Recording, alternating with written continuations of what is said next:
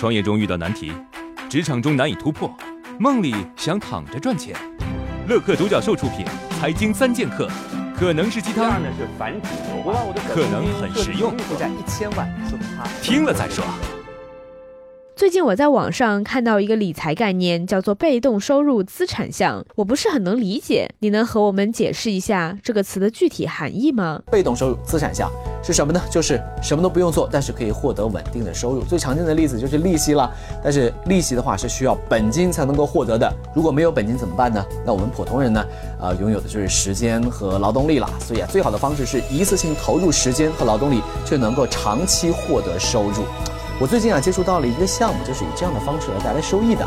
前期呢，你需要付出的是劳动成本、时间成本，去积累资源，去建设渠道。而渠道铺设好之后，你就会享受到渠道带来的长尾收益，一次性的付出，长期持续的收入，这就是所谓的被动收入资产项。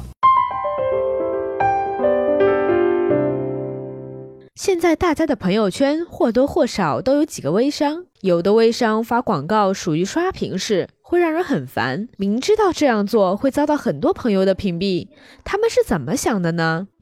做微商的，在朋友圈一天发八条广告，甚至把广告私信给所有的朋友，请问这个微商勤奋吗？很勤奋的，但却是蠢勤奋，而且是越勤奋越蠢，越蠢还越勤奋，因为他很快就没有朋友了。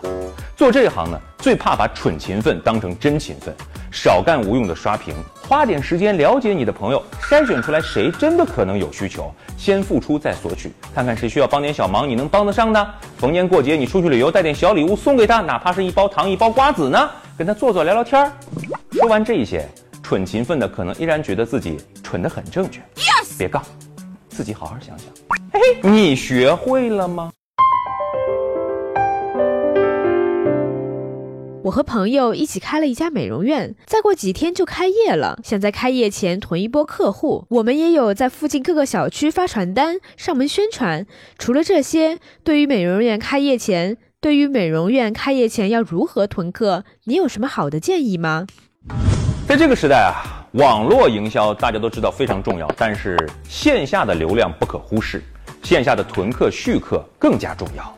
一家美容院开业前，先让员工在周边的写字楼啊、小区啊把传单发个遍，踏踏实实让顾客能够占点小便宜，先保证人气，再谈做生意。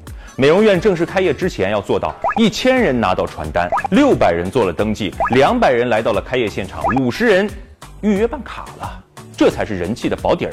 想着哎呀，花钱投点广告啊，找一些不是大 V 的大 V 给你带一波流量，基本是不靠谱的。嘿，你学会了吗？创业四大问题：想创业不知道做什么，合伙人不知道哪里找，钱不够想找投资人，带团队没经验不会管。